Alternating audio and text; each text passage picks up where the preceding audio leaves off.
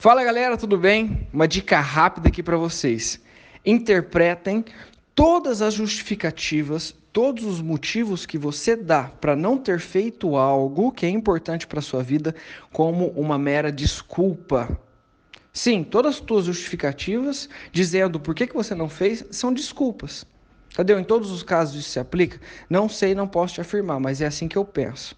Tem pessoas que são especialistas em se justificar. Seja na área da saúde, ah, sabe por que eu não pratico atividade física? Porque os meus horários são tão corridos, eu acordo cedo, tenho que fazer café para minha filha, tenho que levar ela na escola, eu chego tarde do trabalho. Beleza, mas e aí, qual que é o teu resultado em relação a isso? Então, tua, as tuas justificativas, as tuas desculpas, elas não servem. Eu não quero ouvir um áudio de dois minutos, alguém me explicando por que, que não fez. Não me interessa, eu quero ver o negócio pronto. Entende? Então, quando você afia o teu machado para que, por exemplo, eu, quando eu começo a perceber que eu não vou dar conta de alguma coisa, ou eu estou fraquejando, a, as minhas justificativas se tornam muito bem elaboradas.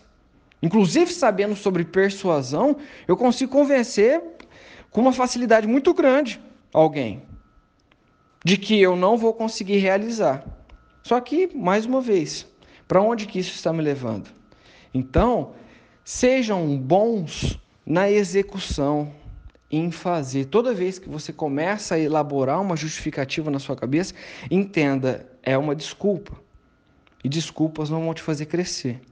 Sejam bons em executar, não em se justificar.